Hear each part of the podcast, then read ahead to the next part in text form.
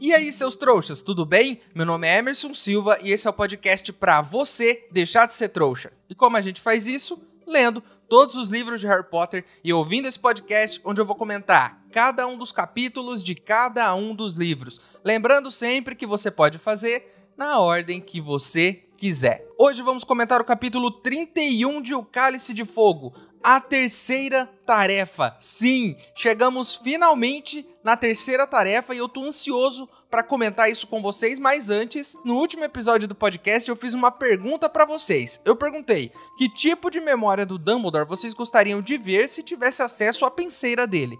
E o Vitor H Santos respondeu para mim direto lá no Spotify. Gostaria de saber com mais detalhes os feitiços que ele é capaz de fazer. Sobre participar de muitos julgamentos, não se lembra que ele é chefe da Suprema Corte Bruxa? Então, realmente, Dumbledore deve saber sobre muitas coisas. Lembra que no último capítulo ele mandou um feitiço e logo depois o Hagrid apareceu? Ele deve ter muita carta na manga que a gente nem imagina. Então deve ser muito legal mesmo, eu também gostaria de saber tudo que ele é capaz de fazer. Porque a gente só vê criança fazendo feitiço, né? Imagina o Dumbledore, quantidade de feitiço que esse cara sabe.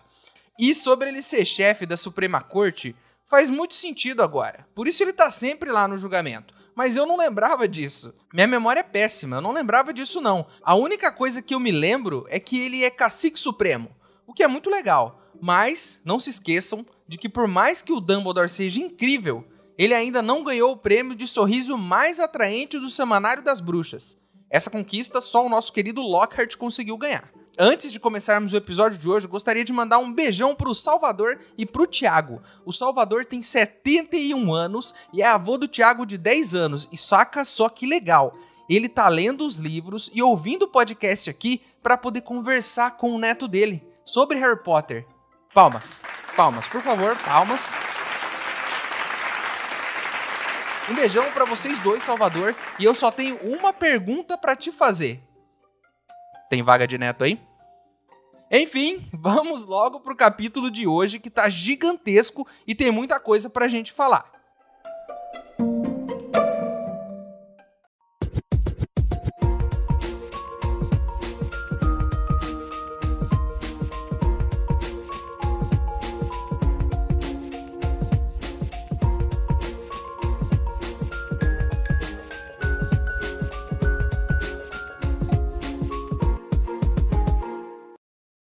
Pessoal, estão dizendo por aí que existe uma poção nova que pode fazer a gente deixar de ser trouxa. Assim, num piscar de olhos. Mas os ingredientes para essa poção são um pouco caros e eu preciso comprar eles lá no Beco Diagonal. Se você quiser ajudar, o link para apoiar está aqui na descrição do episódio. Lembrando que se você não puder ou não quiser, não tem problema. O mais importante é você continuar aqui com a gente, ouvindo o podcast para deixar de ser trouxa.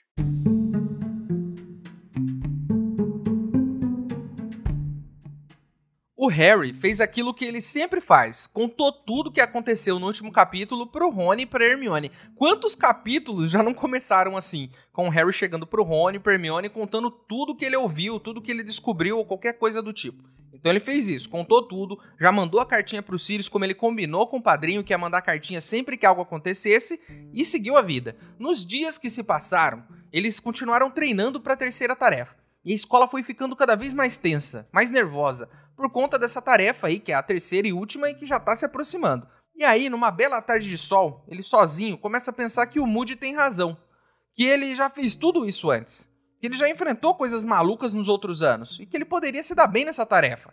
Se me ouvisse, ele saberia disso muito antes. Eu falei disso aqui, antes da primeira tarefa, mas parece que só agora as pessoas estão se lembrando de que o menino Harry enfrentou coisa muito pior do que o torneio tribruxo. Inclusive, eu tive pensando em algo curioso aqui a respeito das tarefas. No primeiro ano, Harry teve que pegar uma pedra, que era um objeto que estava guardado por um monte de obstáculos. A primeira tarefa do torneio tribruxo é bem parecida. Era um objeto, nesse caso o ovo, que estava guardado por um obstáculo que era o dragão, né? Assim como minha pedra filosofal. No segundo ano, Harry desceu até a Câmara Secreta para enfrentar um basilisco. Mas vocês se lembram por que, que ele entrou lá? Ele foi até lá para resgatar a Gina, que tinha sido sequestrada pelo Diário do Mal. Assim como na segunda tarefa do torneio Tribruxo, onde o Harry teve que resgatar alguém que foi sequestrado e levado até o reino dos Sereianos. Talvez seja só a loucura minha aqui, mas parece que cada uma das tarefas do Tribruxo faz referência a um dos anos do Harry na escola. Isso me faz pensar na terceira tarefa. Se seguir nesse ritmo, ela vai ter algo a ver com o que o Harry fez no terceiro ano. Será que podemos esperar um labirinto cheio de dementadores, hipogrifos e criminosos que fugiram da prisão? Só o tempo dirá. Nessa preparação, o Harry aprendeu uma porrada de feitiços novos. Aprendeu um feitiço redutor, que tem o poder de explodir pedras, né? um feitiço escudo que protege ele de pequenas azarações, o feitiço das pernas bambas, que deixa a pessoa com as pernas moles, parecendo que ela tomou as cachaças, e o feitiço dos quatro pontos, que é um feitiço que faz a varinha dele apontar para o norte, assim como uma bússola. Esse sim, muito útil dentro de um labirinto. Mas sabem o que é mais útil dentro de um labirinto? Eu disse que contaria um plano aqui para o Harry passar molinho pela terceira tarefa. Esse foi lá aquela promessa que eu fiz no episódio para meio que deixar vocês curiosos e continuarem ouvindo o podcast. Então eu vou dar a minha ideia aqui agora. Mais útil no labirinto do que uma bússola é um mapa. E que mapa ele tem? O mapa do maroto. Mas Emerson, o mapa só mostra a propriedade da escola. É, e o labirinto tá onde? Tá nas propriedades da, da escola. Então o mapa provavelmente mostra lá um labirinto que foi construído, não é? O mapa é mágico. Aí você vai me dizer, mas o mapa está com o Moody, Emerson. Sim, ele está, mas lembram que na primeira tarefa a gente aprendeu o feitiço de convocação? É só convocar o um mapa, ué. Mas se bem que tem um jeito mais fácil ainda de passar por essa tarefa. Convocando a própria taça do torneio. Não ganha quem pega a taça primeiro? Ácio, taça. Pronto, acabou. Harry, só com um feitiço, poderia ter passado pelas três tarefas. Pensa aqui comigo. Ele poderia ter convocado o ovo, ao invés de chamar a vassoura para passar pelo dragão. Na primeira tarefa, convoca o ovo, acabou. Ele poderia ter convocado o Rony lá no fundo do, do lago, ao invés de ir até lá embaixo para pegar ele. Não é? E na última tarefa, ao invés de passar pelo labirinto, ou de convocar um mapa para ajudar ele, como eu sugeri, convoca o troféu logo de uma vez e pronto. Você ganha o título do torneio Tribruxo só com um feitiço nas três tarefas, sem se arriscar nenhuma vez. Harry, vai na minha, que você leva esse troféu. Se bem que pode ter algum feitiço que impeça a convocação da taça, né? Não podemos excluir essa possibilidade aí. Mas eu pelo menos tentaria essa jogada aí, né? Tenta uma vez. Se não vier, beleza, aí você entra no labirinto, mas por via das dúvidas, vai que funciona, não é? Vai que esqueceram de pôr um feitiço lá que protege a, a taça.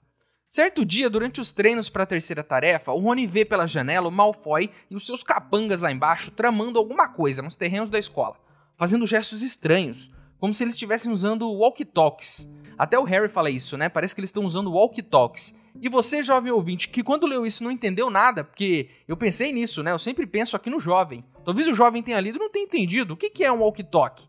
Eu vou explicar para vocês.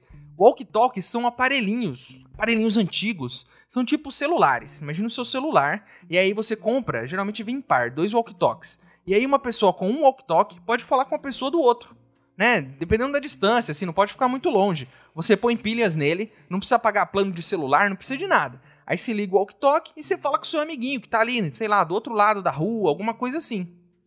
Quando eu era criança, e isso faz muito tempo já, na época em que celular não era nem metade do que é hoje, eu tinha vontade de ter um par de walkie-talkies para falar com os meus amigos, com meu vizinho especificamente, porque a gente era muito amigo. Nessa época não tinha smartphone, não tinha nada do tipo, então o walkie-talkie seria a coisa mais legal que a gente poderia ter para se comunicar. Só que era muito caro.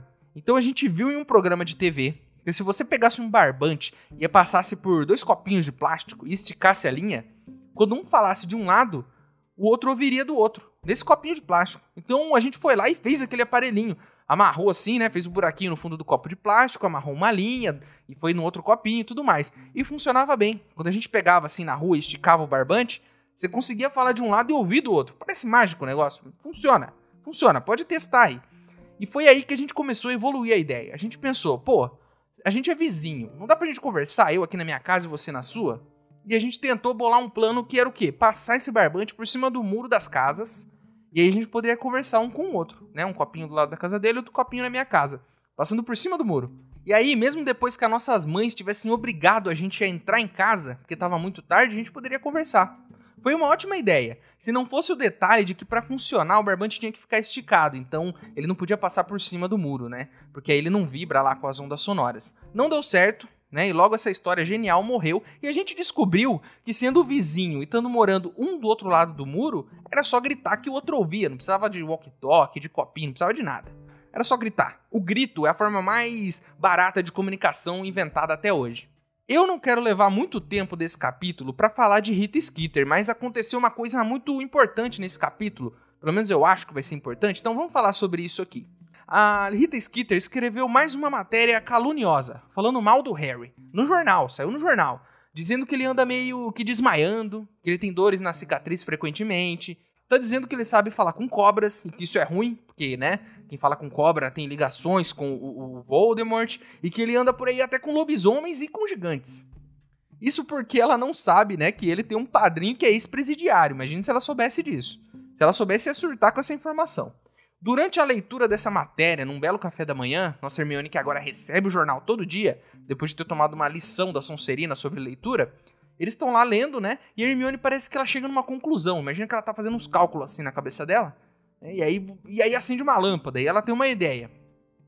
Ela então se levanta e sai correndo para a biblioteca e diz que descobriu como a Rita Skeeter está pegando informações na escola. Não dá muito tempo disso que Hermione saiu e chega a professora McGonagall e chega e fala assim pro Harry: Harry, você tem que ir até aquela salinha ali, ó, tem uma salinha ali no canto, que a família dos campeões vai estar tá lá para conversar com vocês e dar aquele apoio antes da tarefa. O Harry pensa na hora: pô, é impossível que sejam meus pais, certo? Também é impossível que seja o tio Walter, né? Na verdade, acho que seria mais fácil os pais do Harry voltarem e irem lá do que o tio Walter, inclusive. Mas ele fala, pô, vou lá, né? Vou ver o que tá rolando. Até o Cedrico sai lá pela porta e fala, vem Harry, estão aqui te esperando. E quem está lá? Senhora Weasley e Guy, irmão do Rony. Eu queria falar sobre isso aqui porque é muito legal. A família do Rony, ela meio que adotou o Harry. E eu acho isso muito legal na história você se sente bem pelo Harry ter uma família, né? Uma família com pai, mãe, irmãos que adotaram ele como irmão também. Eu, eu, sinto, eu sinto algo muito legal quando eu leio esses trechos, porque parece que ele foi abraçado por alguém, sabe? Claro, tem Hagrid, tem Dumbledore, tem todo mundo na escola, mas tem uma família bruxa também que abraçou esse menino e que tá apoiando ele. Isso é muito legal. E aí ele chega lá e conversa com, com o Gui e com a senhora Weasley. Parece que a Flor, nossa querida Flor, está interessada pelo Gui, porque ela não para de olhar para ele o tempo todo, sabe? Olha e dá aquela piscadinha assim e tal, né? E ela tá certo no final das contas. Para que ficar aproveitando o um momento com a sua família se você pode paquerar um bonitão que tá ali do outro lado? Ela tá certa. Ah, sim, o pai do Cedrico tá lá na sala. E vocês lembram do pai do Cedrico? Ele é um chato, mas é um, um baita de um chato. E ele não perdeu mais uma chance de ficar calado. Ele chega pro Harry e ele começa a encher o saco de novo. Ele chega lá e fala: Ah, meu filho é melhor que você, né? Ele já ganhou de você outros anos, ele vai ganhar de novo. Né? E você, você tá incomodado que ele agora alcançou a sua pontuação no tribruxo? Sabe? Pô, o cara é adulto, velho. Você é um adulto, haja como um adulto. Seja maduro. Chega lá e fica provocando uma criança, que é o Harry, cara. Que cara chato pai do Cedrico é muito chato, mas por sorte, Cedrico é um cara muito gente boa. E ele fala: pô, pai, chato, tu é chato, pai.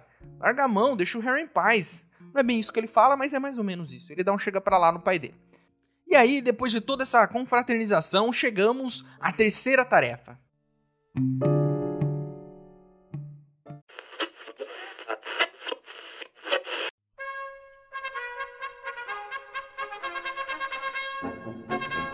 E finalmente chegamos à terceira e última tarefa do torneio Tribruxo. E quem está lá? Quem está lá, meus amigos? Ele, nosso especialista em esportes, Paulinho Pombo de Ouro. Paulinho, como estão os preparativos para a terceira e última tarefa do torneio? Boa noite, Emerson e ouvintes deste podcast. Estou aqui no centro do labirinto, olhando para a taça do torneio Tribruxo e dá para sentir aqui de dentro deste palco da última tarefa que o clima de expectativa e de tensão tomou conta de todos da escola. Paulinho, você pode nos adiantar alguns dos obstáculos que os nossos campeões terão que enfrentar hoje dentro do labirinto? Olha, Eberson, obstáculos inomináveis esperam os nossos campeões. Dementadores, basiliscos, bichos papões, aranhas gigantes, esfinges e muitas outras criaturas que me causam um terror inominável só em citar. E só enfrentando todos esses medos eles chegarão a essa linda taça que está aqui ao meu lado. Muito obrigado, Paulinho. Você está sempre ligado na informação. Até a próxima e boa sorte para achar o caminho de volta nesse labirinto tão perigoso. Em breve voltaremos com mais informações.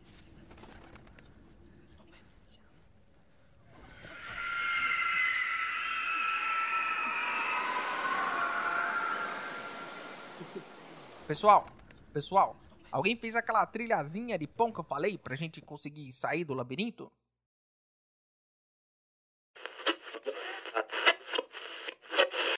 Ei, seu trouxa, se você tá curtindo o podcast, não se esqueça de deixar uma avaliação na ferramenta que você estiver ouvindo, caso ela tenha esse recurso, é claro. Assim o programa ganha uma moral e chega ainda mais trouxas como você.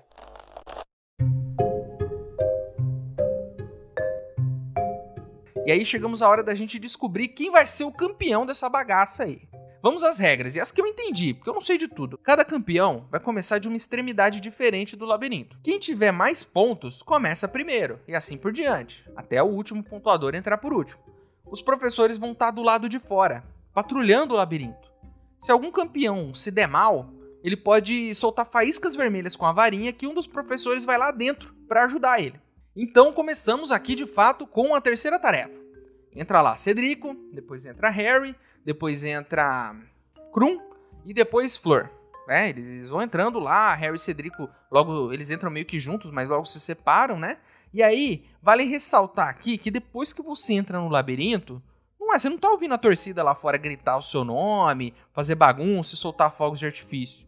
Existe alguma espécie de mágica em que o clima muda lá dentro.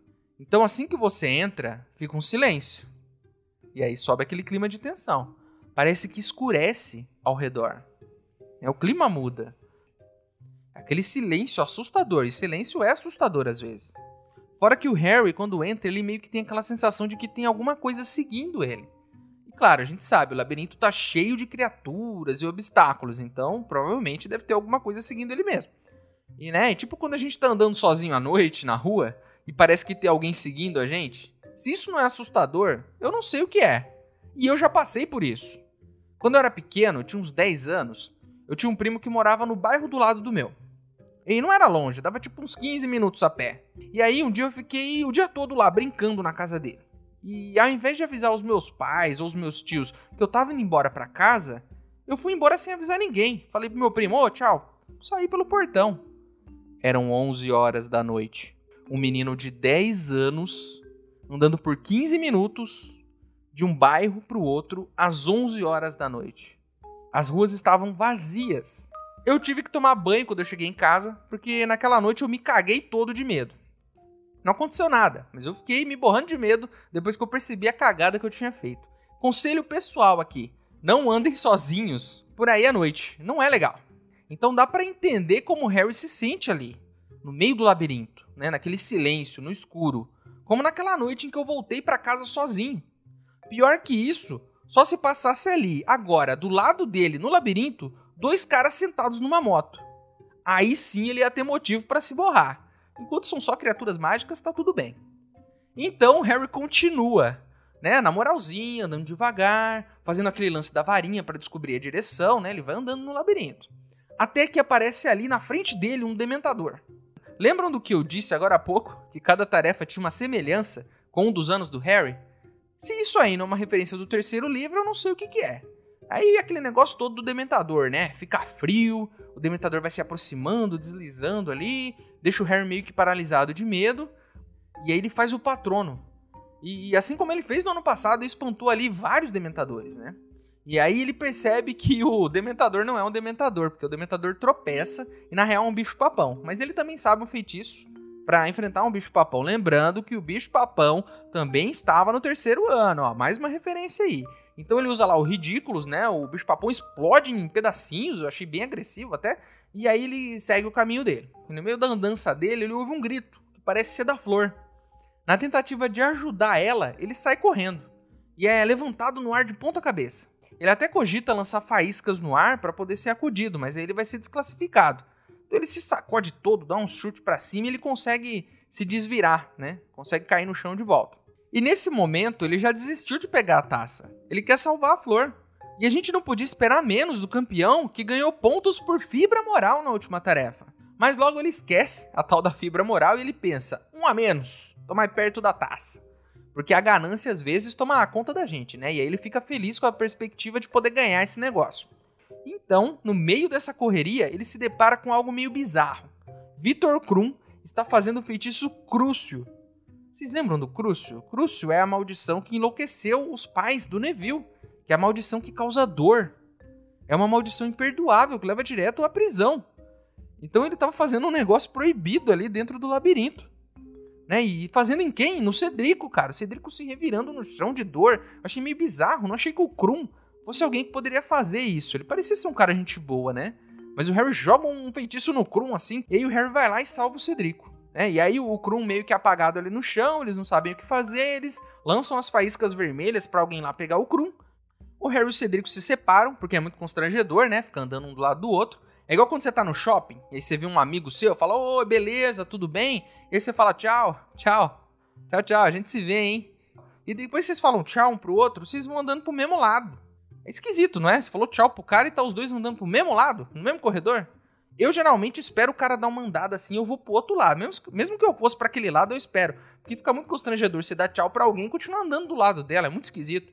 É, então, às vezes acontece isso. Então ele e Cedrico se separam, né? E aí o Harry segue lá o caminho dele. E ele se depara com o quê? Com uma esfinge. E pros velhos que nem eu, que assistiam Ratimbun na TV Cultura, sabem o que é uma esfinge. Esfinge, quando ela aparece, ela faz um enigma, ela faz uma pergunta para você. Para você que não sabe o que é uma esfinge, ela tem um corpo de leão e o rosto de uma mulher. A do Ratimbun não se parecia em nada com essa aqui, né? Era um cara todo pintado de dourado, com corpo de leão, era bem esquisito na real. Era uma figura assustadora, inclusive. Até por isso dá pra gente imaginar porque que eu cresci e virei esse adulto esquisito que eu sou, né? Vendo esse tipo de programa na TV, eu não tinha outra alternativa. Inclusive, os programas de TV na minha infância eram, na sua maioria, assustadores. Não eram legais, não eram divertidos, eram assustadores. Eu lembro hoje em dia, eu fico traumatizado. E o que esse fim de pergunta pro Harry? É uma pergunta bem complicada, assim, cheia de detalhes. Mas ela se resume em uma coisa: um animal que o Harry não gostaria de beijar. E essa é fácil. Draco Malfoy. Cara chato daquele. A resposta não é o Draco, é a Araramboia. Ainda bem que ele não falou Draco, porque senão a Esfinge ia dar um porradão na cara dele. E vocês se lembram da Araramboia? Eu me lembrei aqui enquanto eu estava lendo, olha só. Às vezes eu lembro das coisas. A Araramboia é um dos ingredientes da poção Polissuco, porque eu lembro do Snape meio que encurralando o Harry lá quando ele prendeu o pé na escada e tal, né? E aquela noite e tal. Eu lembro do Snape encurralando o Harry falando: Harry, não foi você que roubou a araramboia lá do meu escritório?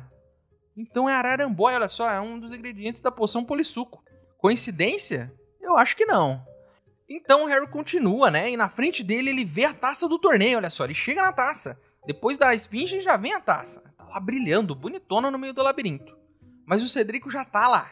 Ele já tá chegando. Tá na frente dele já, já tá quase com a mão na taça. Mas aí o Cedrico é atacado. Pelo quê? Uma aranha gigante. Deve ser um dos filhos lá do Aragog. O Harry, demonstrando sua grande fibra moral, ataca a aranha gigante para salvar Cedrico. E aí o, o, joga um feitiço, o bicho fica meio irritado e pula para cima dele. E aí fica o Harry e o Cedrico lutando contra essa aranha. Os dois jogam um feitiço ao mesmo tempo. E isso apaga a aranha. Ela fica lá, toda, toda desmaiada lá. No meio disso, o Harry meio que torce o pé e fica lá no chão. Posso dar uma viajada aqui? Tenho essa permissão de dar uma viajada aqui? É, eu tava pensando aqui nessa minha teoria de que cada tarefa faz referência a um dos livros anteriores. Juntando com aquilo que eu falei alguns episódios atrás, que o quarto livro faz a transição da infância para a vida adulta do Harry. Seria então esse labirinto a terceira e última tarefa, com referências ali do, do primeiro, segundo e terceiro livro nas tarefas do torneio Tribruxo, essa sendo a final?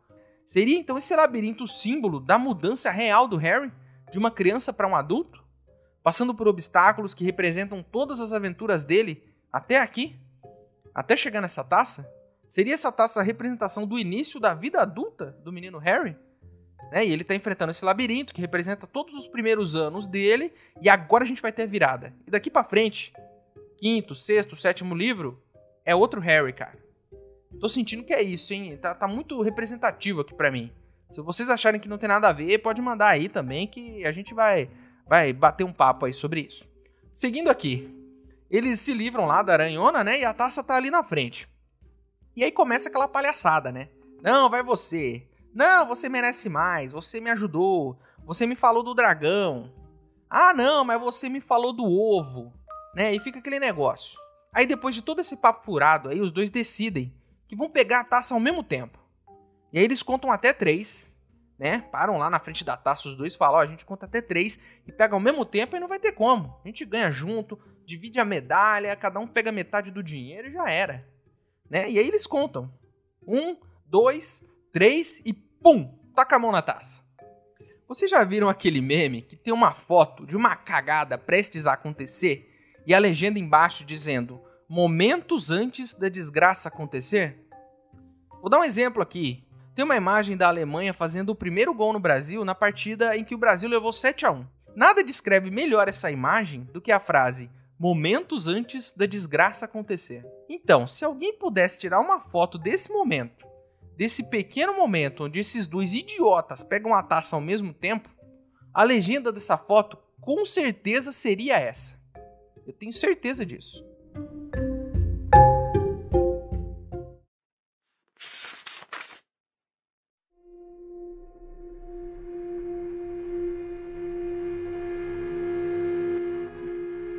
Então, quando seguia por uma trilha longa e reta, ele mais uma vez percebeu um movimento e a luz de sua varinha incidiu sobre uma criatura extraordinária, uma que ele só vira sob a forma de ilustração no seu livro monstruoso dos monstros. Era uma esfinge.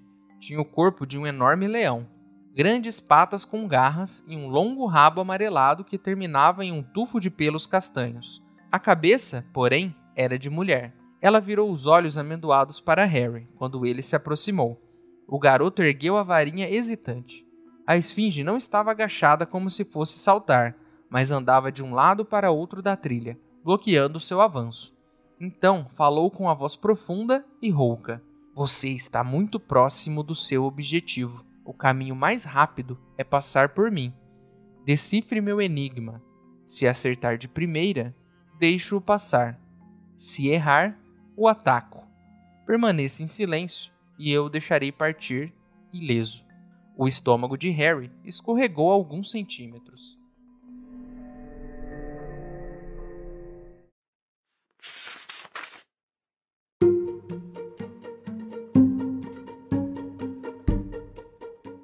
Então é isso, meus queridos. Terminamos mais um capítulo de Harry Potter e o Cálice de Fogo. A capa do episódio de hoje é da versão dinamarquesa do livro. É uma capa bem maluca, viu? E se você tiver algo para acrescentar, alguma reclamação, algo que eu deixei de dizer, o nosso e-mail é e-maildostrouxas@gmail.com. Ele tá aqui na descrição do episódio. Manda o seu e-mail para mim, que se eu gostar, eu vou ler ele aqui. Agora você pode virar um apoiador do podcast. O link tá aqui na descrição, mas se você não puder ou não quiser, não tem problema. O mais importante é você continuar aqui com a gente, ouvindo cada um dos episódios para deixar de ser um trouxa. Para quem quiser me seguir nas redes sociais e ver o que eu ando fazendo por lá, meus usuários estão aqui na descrição do episódio também. E seguindo aqui com o nosso quadro, onde o maior trouxa de todos, eu faço uma pergunta para vocês, os outros trouxas. Se você estivesse dentro do labirinto na terceira tarefa, qual criatura ou obstáculo te faria se borrar inteiro nas calças e ter que tomar outro banho e trocar as cuecas depois que terminasse, certo? Então é isso, espero vocês no próximo episódio pra gente acompanhar o que, que aconteceu com esses dois tontos que pegaram a taça ao mesmo tempo. E aí só o tempo dirá, né? Meu nome é Emerson Silva e esse é o podcast pra você deixar de ser trouxa. Tchau!